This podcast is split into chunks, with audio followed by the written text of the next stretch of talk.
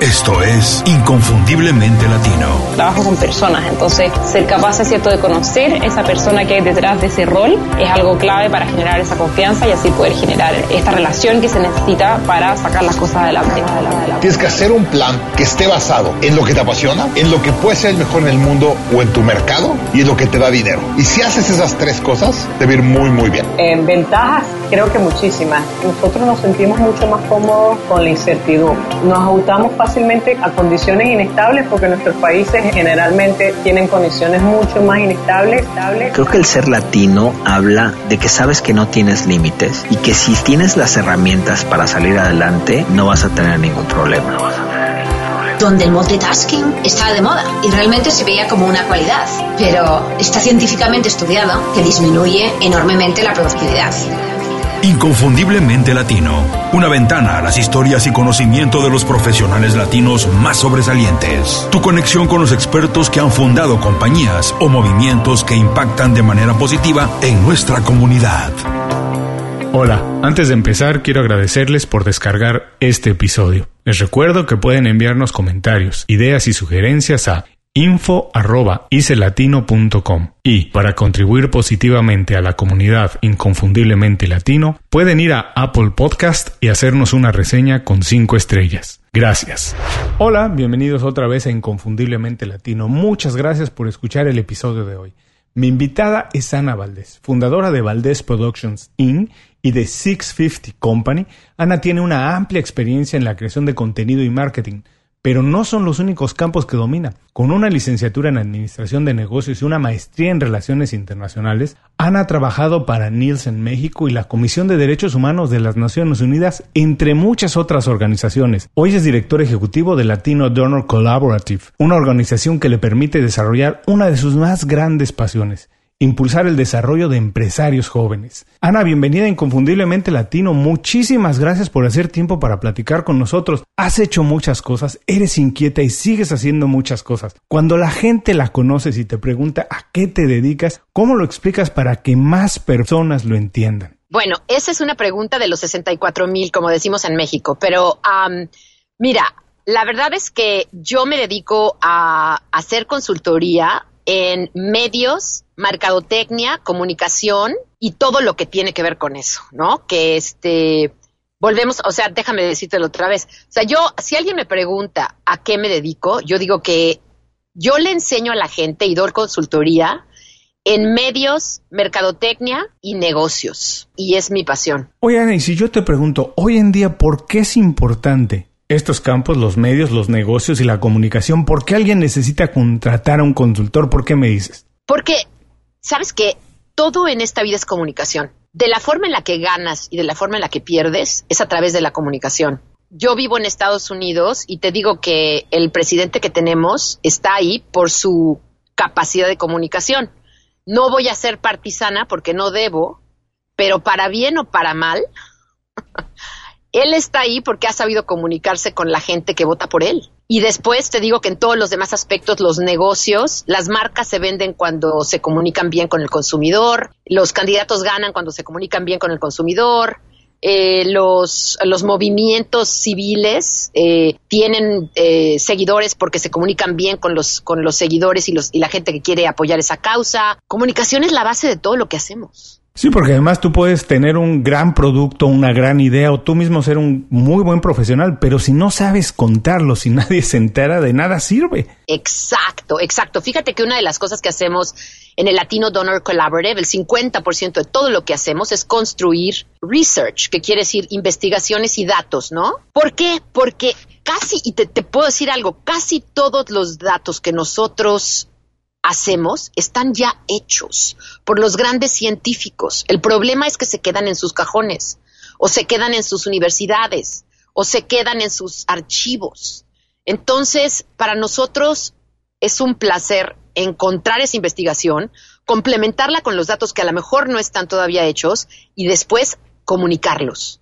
Entonces volvemos a la comunicación, ¿no? Que esos datos y esa información no llega a ninguna parte si no se comunica. Sí, es, es, un poco la base de lo que siempre estamos compartiendo en Inconfundiblemente Latino, que eso, que muchas veces la información, tener acceso a información, la gente que nos está escuchando, que es inquieta y que está buscando información para aprender una habilidad nueva, algo más, eso te puede transformar la vida, tener acceso a alguna otra, a algo que no conocías, pero que a lo mejor aplicado de cierta manera te puede transformar radicalmente la vida. Ahora, yo sé que eres muy inquieta y que estás trabajando en varios proyectos al mismo tiempo. Cuéntanos hoy, ¿cuál es el que más te desvela o el que te hace saltar temprano de la cama para correr a la oficina? Híjole, caray, que padrísima. Esa me encanta tu pregunta. Es un poco difícil porque todos mis proyectos me apasionan. A lo mejor eso a veces es una limitación porque quiero hacer todo y a veces no me alcanzan las 24 horas del día, ¿no? Pero, pero bueno, a ver, te voy a decir de varios. El, el que más me fascina, bueno, es que todos me encantan, pero hay uno en el que le, al que le meto muchísimo tiempo y muchísimo esfuerzo, que es este proyecto, esta organización que se llama Latino Donor Collaborative,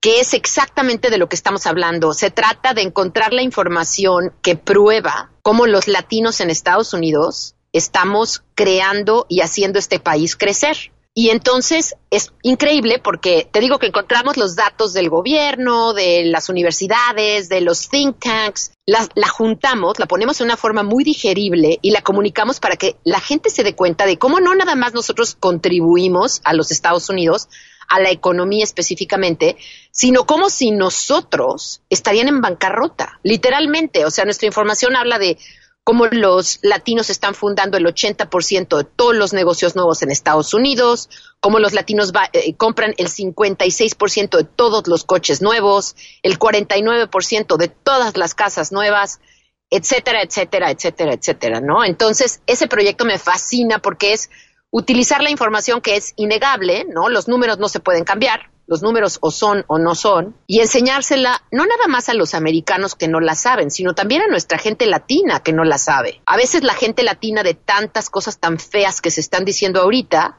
se la empiezan a creer, se empiezan a sentir un poquito menos, se empiezan a sentir inseguros.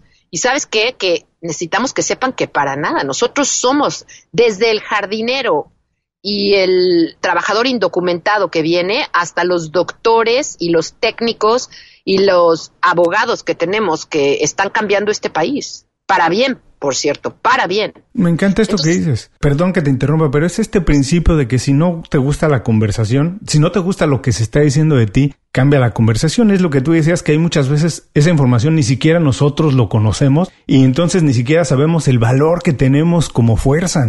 Exacto. Híjole. Bueno, casi casi acabas mis frases porque exactamente eso es. O sea, es una de las, de las premisas en las que trabajamos es que si nosotros no controlamos la conversación acerca de lo que somos, estamos dejando que alguien más la controle. Entonces necesitamos controlar la conversación basada en hechos reales, porque no vamos a, a, mentir y no vamos a decir este, cosas que no son ciertas. Pero lo bueno es que todos los números dicen cómo somos realmente un regalo para este país. Así es que es fácil, al mismo tiempo es fácil y difícil, ¿no? Es fácil porque pues, los números lo dicen, es difícil porque hay que convencer a mucha gente, pero ahí vamos y hemos tenido muchos éxitos, entonces es muy...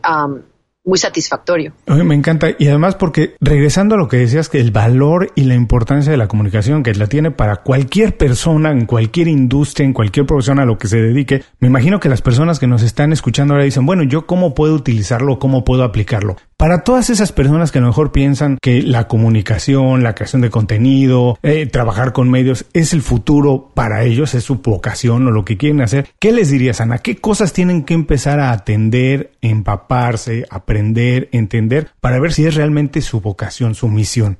Buenísima pregunta. Creo que si alguien me preguntara cómo empezar a entrenarse, yo diría que es comienza a utilizar tu voz en todas formas. Si eres un estudiante, Pregunta en la clase, aunque te dé pena, aunque piensas que vas a decir algo tonto, aunque alguien te haga burla, aunque tu pregunta diez veces seguidas no sea una pregunta que sea popular, usa tu voz. Al empresario, usa tu voz. Pregunta en el banco si te pueden dar un, préstamo. Usa tu voz. Pregúntale a la compañía grandísima que está cerca de tu, de tu oficina si quieren que tú les proveas.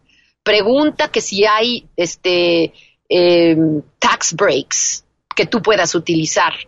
A, a los líderes cívicos, pide el voto, pide contribuciones, pide ayuda, pide voluntariado.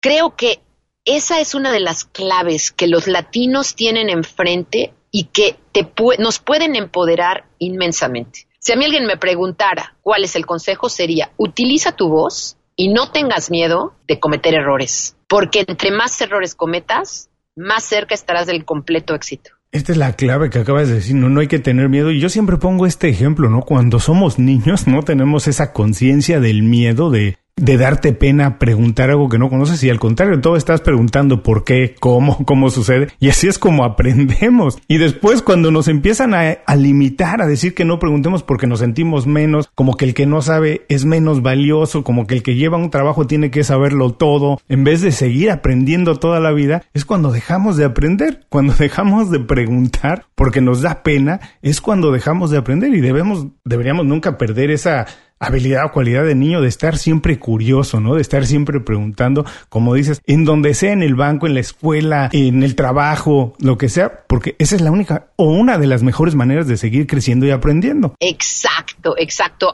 Yo tengo un amigo pediatra que me decía, mira, si no hubiéramos tratado de caminar y nos hubiéramos caído tantas veces, no estaríamos caminando. Entonces, si yo algo, y, y, te lo digo porque yo no lo aprendí joven. Ojalá lo hubiera aprendido más joven. Pero mi clave creo es trata, trata, trata y que no te dé miedo fallar. Que no te dé miedo hacer errores que no te dé miedo tener fracasos. Yo te puedo decir, y no soy la única, así es que debe sonar aburrido que lo diga, pero yo te puedo decir que mis mayores éxitos han venido de mis mayores fracasos. Sí, además eso siempre lo celebramos aquí en el programa porque de verdad es que cuando, no, un fracaso, yo digo entonces que se convierte en aprendizaje, ¿cierto? Cuando te tropiezas, tomas esa experiencia y la aplicas de otra manera para no tropezarte otra vez. Yo creo que se vale siempre tropezarse, pero una sola vez. Se vale cometer cualquier error, pero una sola vez aprender de él, porque como decías, como el niño, el niño se tropieza, pero no es que deja de intentar caminar, no, no es que está todo el mundo gateando porque les dio miedo aprender a caminar, te levantas otra vez hasta que lo consigues. Ahora, déjame decirte, nada más déjame decirte una cosa. Yo, por lo menos, y, y esa es mi experiencia, yo he tenido muchos fracasos. O sea, no es por nada, pero ojalá pudiera haber aprendido la primera. Este, pero muchas veces he tenido que fracasar varias veces para aprender mi lección. Entonces también no tener miedo a fracasar varias veces. ¿Me entiendes? Digo, no sé, esa es mi experiencia. Obviamente hay gente que aprende más rápido, pero mi experiencia es que simplemente perderle el miedo a fracasar y tan fácil como decirlo, ¿verdad? Yo todavía no se lo pierdo totalmente, pero por lo menos tengo menos miedo. Sí, y como todo, entre más lo hacemos, la repetición lo hace mucho más fácil, ¿no? Así que levantarse otra vez otra vez y decir, bueno, aprender de ello. Pero dime una cosa, porque mucha gente se dedica a la comunicación. Hay muchísimos profesionales que se dedican a la comunicación o que se quieren dedicar a la comunicación, pero muy pocos llegan al nivel que toman decisiones en las compañías importantes, las que cambian la historia, las que cambian la historia y la vida de algunas personas. ¿Cómo hiciste tú cuando te decidiste dedicarte a la comunicación? ¿Qué dijiste? ¿Qué voy a aportar de nuevo? ¿O este va a ser mi enfoque? ¿Por aquí me acerco? ¿Cómo decide alguien entrar a una industria llegar a posiciones donde puedes transformar historias, donde puedes además hacer cosas, que las cosas sucedan. ¿Cómo lo hiciste tú? Pues mira, te voy a decir, como dices tú, te, lo, voy a decir cómo lo hice yo. Me imagino que hay muchísimas otras formas de hacerlo también, pero te voy a decir cómo lo hice yo. Mira, para mí fue determinante y yo soy fanática de encontrar tu propósito. Yo siento que a través de, de mi vida, ya a estas alturas de mi vida, yo he podido ahora sí que acordarme de momentos en los que la vida me dijo a mí, a qué había venido yo a esta vida. Y empezó cuando tenía siete años y después me acuerdo de otra cosa que me pasó cuando tenía once años y después me acuerdo de otra cosa que pasó cuando tenía quince y, y así poquito a poquito yo me di cuenta que en mi caso, volvemos a lo mismo, yo estaba llamada, o sea, por eh, algo, no sé, en lo que creas, ¿no? Pero yo estaba llamada a ser alguien que utilice la comunicación para crear un cambio social. Entonces, no sé, como que me di cuenta, la vida me llevó a estudiar lo que estudié, a, a conocer a la gente que conocí, a, a, este, a estar en el momento adecuado, en el tiempo adecuado, en el lugar adecuado y entonces así me pasó a mí que llegué a donde he llegado en varias ocasiones. En serio, parece casualidad, pero me doy cuenta que no es casualidad. Es que como una intuición que me iba diciendo a dónde y cómo para encontrar lo que yo vine a hacer aquí. Y creo yo que me parece, ¿eh? o sea, yo no tengo la clave de la vida, pero me parece que la gente que yo conozco, a la cual admiro mucho, que he tenido de platicar que he tenido la oportunidad de platicar un poco con ellas o con ellos, es la gente que encontró su propósito. Y el propósito es muy diferente cada uno, ¿eh? O sea, el mío es este. Hay otras gentes que el propósito es acumular riqueza para hacer filantropía. Para otra gente es este salvar, curar el cáncer, ¿no? O sea, y a lo mejor muchos no lo, no lo alcanzamos, ¿no? Y muchos lo alcanzamos. O sea, casi casi no es, no se trata del resultado, sino se trata de lo que haces para llegar a ese propósito y cuánto, cuánto luchas por llegar a ese propósito. Me encantó esta parte que dices que hay que escucharnos porque hay mensajes, señales que van pasando en nuestra vida y que nos van más o menos direccionando. Entonces como que hay que aprender a escucharnos, ver esas señales y después lo que dices, hay que tener una misión grande, ¿no? Porque entonces la vida toma otra dimensión. No se trata de ir a trabajar nada más por la remuneración, que es importante saber que estás bien remunerado y que tu trabajo es bien recompensado, pero hay que tener algo más grande, ¿no? Que te levante todos los días con esas ganas de transformar algo, de dejar algo. Finalmente es algo de como dices, todas las personas que han conseguido el éxito, que han conseguido una vida de satisfacción, siempre dicen eso, se refieren a eso, que realmente lo que los llena es estos proyectos donde pueden tocar gente, donde dejan un legado y como dices, a lo mejor no necesariamente se alcanza, porque seguramente habrá habido muchas personas que tenían como misión encontrar la cura para el cáncer. No se ha encontrado del todo, pero lo que importa es disfrutar ese camino, ¿no? Vivirlo disfrutando sabiendo que estás haciendo algo para, para que alguien va a llegar después a continuarlo. Exacto, exacto. Lo dijiste perfecto, perfecto. Eso es exactamente lo que quería decir. Bueno, nosotros tenemos una misión aquí que es compartir mucha más información, pero para hacerlo tenemos que ir a una pequeña pausa. No se despeguen, es apenas 10 segunditos y regresamos con más de la plática con Ana Valdés. Platica con nosotros en Facebook, Twitter o Instagram. Búscanos como IC Latino. Sé parte de la comunidad. Continuamos.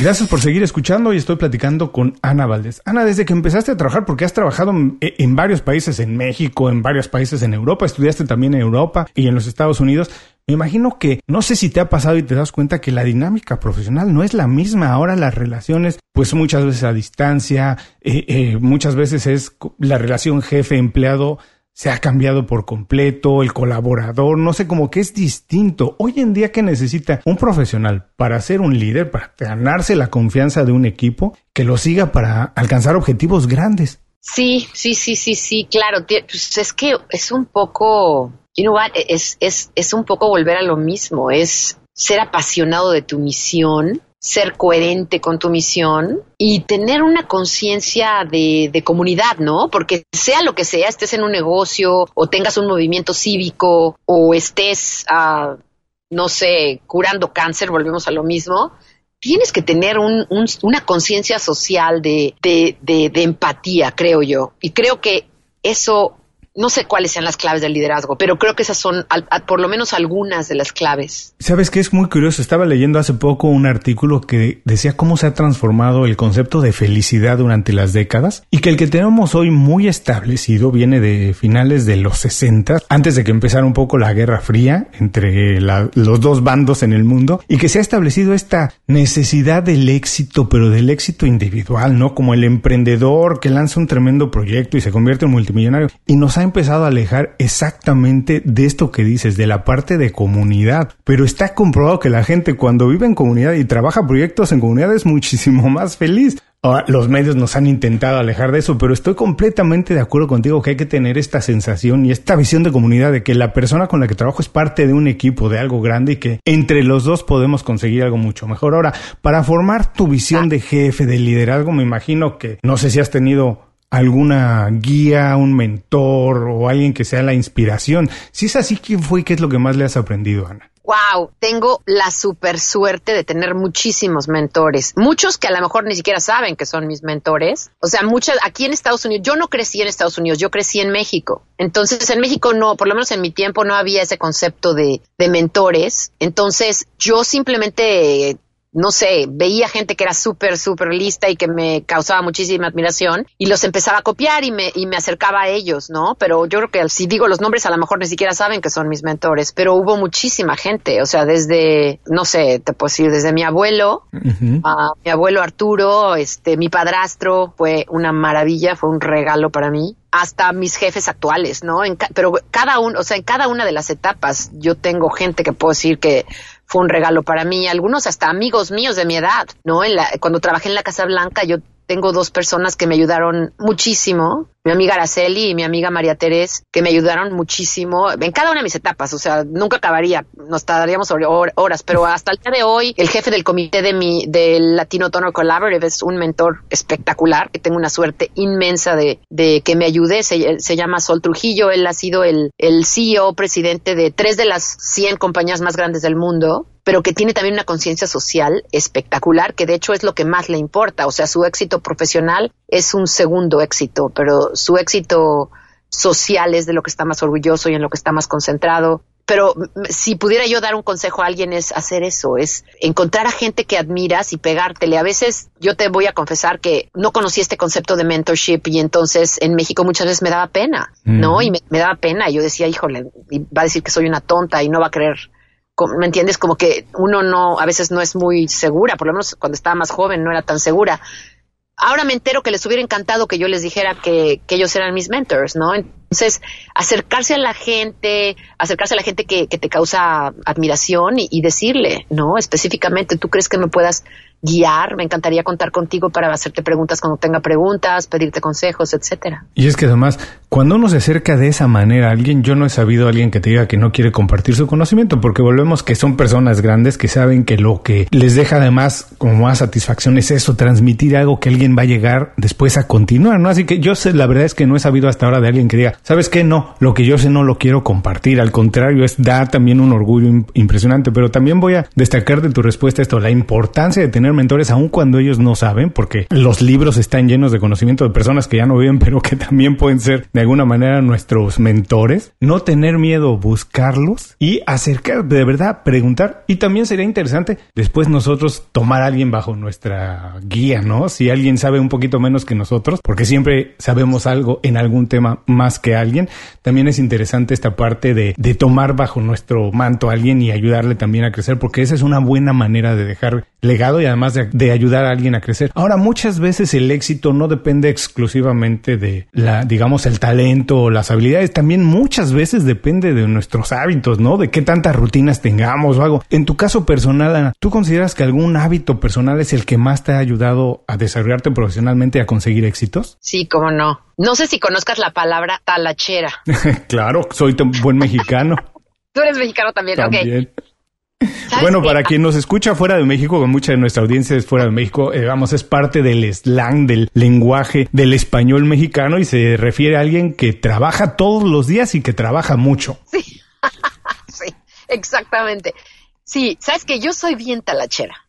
Y, sabes que me encanta, porque como, como nada más hago lo que me gusta, es muy fácil. Entonces, soy muy, me encanta hacer cosas que, que me causan placer. Entonces, creo que ser talachera es una ayuda maravillosa. Y, y, voy a compartir algo que me he dado cuenta en los últimos tiempos, que antes no me daba cuenta. Ser talachera fue mi salvación porque o me volvía talachera o me hubiera convertido en, o hubiera adoptado hábitos que no eran buenos. Talachera para mí es un hábito adoptado para lidiar con con cosas que a lo mejor no me gustan, ¿me entiendes? Así como me imagino, yo no, gracias a Dios, no, no, no soy adicta, ¿no? No, no tengo adicción, vamos a decir esto, no tengo adicciones negativas so far, pero creo que, que ser talachera puede ser una alternativa a cualquier otra adicción, porque se vuelve algo que haces sistemáticamente y que te, que te da alegría, ¿me entiendes? Entonces tú, es mi manera de de, de, hacer algo sistemáticamente que me encanta. Y además creo que no se, no se me ocurre nada que sea mejor todavía que supere el trabajo constante, ¿no? Por supuesto tener algún talento, hay gente que es muy talentosa para algo y se le dan las cosas muy fácil en algún campo, pero el trabajo duro, estar todos los días ahí, acumulando todos los días un poquito de trabajo, la verdad es que es muy, muy difícil superarlo, ¿no? Eso siempre paga bien. Tener ese hábito de trabajar bien, de invertir un poquito más en nosotros, en el trabajo, siempre paga bien. Ahora ya me dijiste que ser talachera, ser trabajadora es, digamos, tu hábito, tu rutina más importante, pero ¿qué habilidad no tienes y te gustaría tener y por qué? Buenísima pregunta. Muchísimas habilidades no tengo y me encantaría tenerlas, ¿eh? O sea, no sabes cuántas. La más la, la primera que se me viene a la cabeza es creatividad. Me encantaría ser mucho más creativa. Soy muy ocurrente en muchas cosas. Creo que para la comunicación soy muy buena para encontrar la mejor manera de, de, transmitir una idea, pero no soy creativa en cuanto a poder diseñar una campaña de comunicación inmediatamente. Eso me encantaría, me encantaría ser mucho más creativa. También me encantaría ser menos preocupona. Soy muy preocupona. Lo bueno es que no dejo que la preocupación me pare, pero soy muy preocupona. No, porque fíjate que curiosamente no tienes dos habilidades que muy bien sustituyes con la que sí tienes, con la de ser talachera. Sí, exacto. Así que el trabajo constante suple cualquier otra habilidad que no tengas y te, te gustaría tener. Pero bueno, vamos rapidísimo a nuestro segundo corte. No se despeguen y regresamos con más de la plática con Ana Valdés. Visita www.icelatino.com. Inscríbete a nuestro boletín gratuito y recibe información y herramientas para impulsar tu carrera o negocio. Continuamos. Gracias por seguir con nosotros. Estoy platicando con Ana Valdés. Ana, estamos entrando a la última parte de la entrevista. Ha sido muy divertido y la verdad que otra vez muchísimas gracias por compartir todo esto con nosotros. Gracias a ti por lo que haces. Esto es muy necesario. Esta última parte en lo que queremos aquí es compartir algunos secretos, herramientas de tu trabajo día a día, cómo te ha ayudado, cómo te han ayudado, para que la gente pueda tener, digamos, una vida productiva, exitosa, pero también balanceada, ¿no? No llegar a este, a quemarse de tanto trabajo, cómo poder balancearlo. Y en ese sentido, tú, porque haces comunicaciones, me imagino que lo sabes muy bien. ¿Cuál es el secreto para tener una buena red de contactos hoy tan importante? Una red de personas con las que podamos colaborar, que nos contraten o que nosotros contratemos. ¿Cómo se hace para tener una buena red de contactos? Creo que una de las cosas que es buenísima de los americanos es la forma en la que conectan. Hay de hecho recepciones y eventos que son específicamente para lo que ellos llaman networking. Y entonces es un poco conocer a la otra persona brevemente y encontrar áreas comunes para poder trabajar juntos. Y es con el objetivo abierto de encontrar sinergias. Y no les da pena. En, México, en mi opinión, somos más cuidadosos, este, lo hacemos ver como una relación personal. Aquí no, aquí es muy abierto. ¿Qué haces? ¿Qué hago? Este, ¿cómo podemos ayudarnos? ¿No nos podemos ayudar? Mucho gusto, nos vemos. Ese concepto de encontrar de tener como que a veces un poquito el, el descaro, no es, no es descaro, pero la, el enfoque directo de encontrar sinergias es buenísimo. Volvemos a lo mismo. Yo como mexicana eh, sufrí un poco con eso. Al principio me costó, la verdad, mucho trabajo, pero después me acostumbré y no sabes cómo me ha ayudado. Yo creo que no sería, no hubiera tenido el éxito que he tenido si no fuera por eso porque aprendí a hacerlo. Pero sí te digo que hay mucha gente que conozco que le cuesta mucho trabajo aprender eso, porque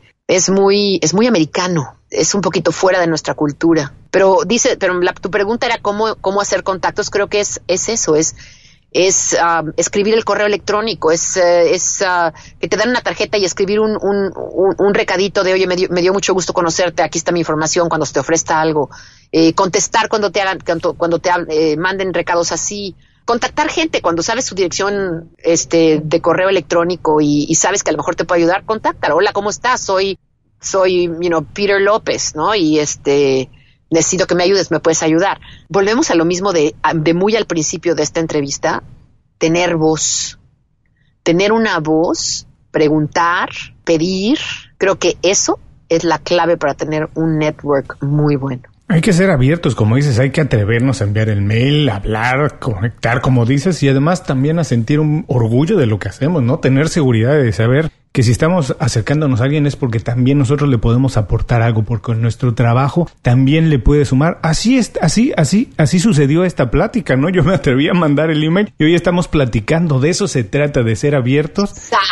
De nada más intercambiar y sentir un poco de orgullo de lo que hacemos, sentirnos un poco seguros. Ahora, Ana, Exacto. profesionalmente, ¿qué consideras un día productivo? ¿Qué tuvo que haber pasado para que en la noche, cuando ya termina tu día, tú te sientas a gusto y digas, wow, hoy estuvo bien? Para mí, en mi trabajo, muy específicamente, un día muy productivo, un día muy feliz y satisfactorio para mí es cuando puedo tener un impacto en la forma en la que la gente percibe algo en lo que a mí me interesa. Cuando vi que creé, que tuve la oportunidad de crear transformación, y casi siempre es a través de cambiar actitudes. Sea un agente o sean cien mil, para mí eso es súper importante. Y me gusta esto que dices, aunque sea una persona, siempre estamos pensando que los días tienen que tener enormes logros, ¿no? Y solamente si es productivo. No, muchas veces es realmente esto, que no sabes cómo va a terminar. A lo mejor esa es la chispa que inicia algo más grande, pero con solo conseguir algo deberíamos también sentirnos bien, no ser tan duros con nosotros.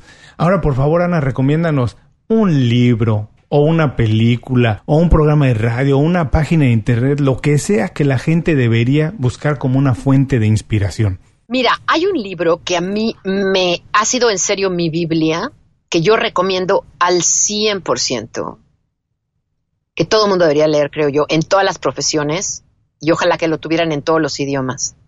Se llama La Ley de las Razones, y es de un mexicano que se llama José Luis Quintero. Y es realmente un libro que explica cómo las cosas salen bien o mal dependiendo de las razones que utilizas para hacerlas. No es un libro esotérico, es un libro de, de hecho él es un especialista en recursos humanos, pero en muchas formas se vuelve un poquito esotérico porque volvemos a lo mismo, son las leyes de, las leyes de las razones, pero yo lo recomiendo infinitamente, ha sido como les digo una de las de las claves de mi éxito y este tengo el gusto de conocer a José Luis, es un hombre muy inspirador que ha sido consultor de muchas grandes compañías en México y en otros países, pero es espectacular. Se llama La Ley de las Razones y el autor es José Luis Quintero. Bueno, para quien esté manejando, para quien esté haciendo ejercicio o algo y no pueda anotarlo en este preciso momento, no se preocupen, los tenemos cubierto. Vayan a las notas del programa y ahí estará la recomendación de Ana. Ana, hasta este momento hemos sido un poco serios, aunque estamos haciendo algo que a los dos nos gusta mucho, pero hemos sido un poco cuidadosos. Ahora vamos a jugar un poquitito. Esta pregunta es un poco tramposa. Mira, con toda la experiencia que tienes hasta ahora, todo lo que has aprendido, lo bueno o lo malo que te ha pasado, si tuvieras oportunidad de vivir tu vida otra vez, ¿cambiarías algo? Y si es así, ¿qué cambiarías y por qué?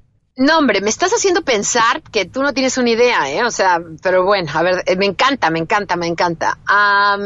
si yo pudiera cambiar mi vida, yo cambiaría el poder aprender mucho más joven a perderle el miedo al fracaso.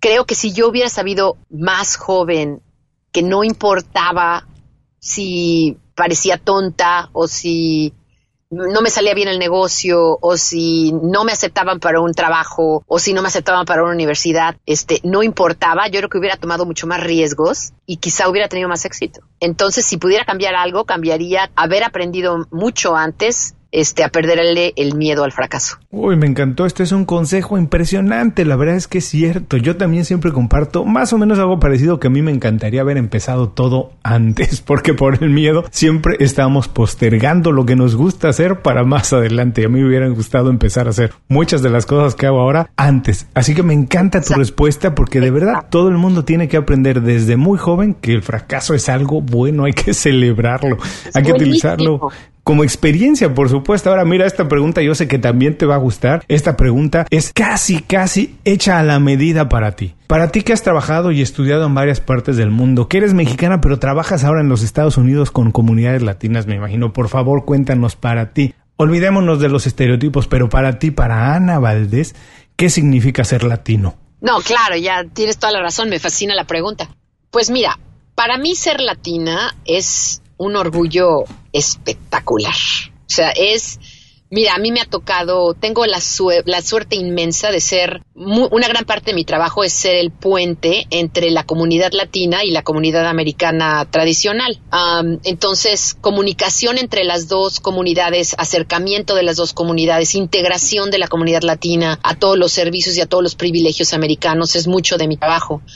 Entonces, para mí es un orgullo inmenso enseñarle a los no latinos lo maravilloso que somos los latinos. Yo veo que los hijos de los inmigrantes son los que están construyendo um, los grandes negocios, que son los doctores que se están preparando, las enfermeras que no tenemos, porque en Estados Unidos hay una gran falta de enfermeras, ¿no?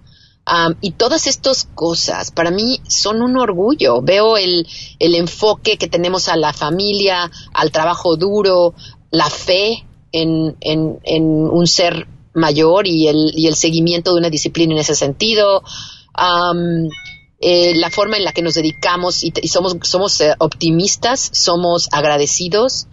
la verdad es que somos una comunidad que es un regalo para este país. Entonces, enseñarle a, a, los no latinos lo que somos es un gran privilegio y, y me encantaría que, que, todos los latinos, pero más importante los no latinos, pronto nos vieran inmediatamente de la forma en la que somos. Y como, y como digo, no, esta no es promoción, no es mercadotecnia, es simplemente los hechos, ¿no? Me encanta porque además esa labor de tú de poder comunicarle a quien no es latino lo grandioso de, de, pertenecer a este grupo, tener esta etnia, la verdad es que es increíble. A mí me gusta y una de las razones también por las que empecé este programa es precisamente por esto, porque hay tantas historias buenas que contar, porque nada nos detiene, porque somos de esos luchones como tú, talacheros, que nada nos detiene y que siempre encontramos la manera de hacer lo que nos gusta. Por favor, Ana, danos un buen consejo para que la gente se quede con él durante el resto del día. ¿Y cuál es la manera más fácil de saber de tu trabajo, aprender más de tu trabajo o ponerse en contacto contigo? Claro, este consejo es saber tu valor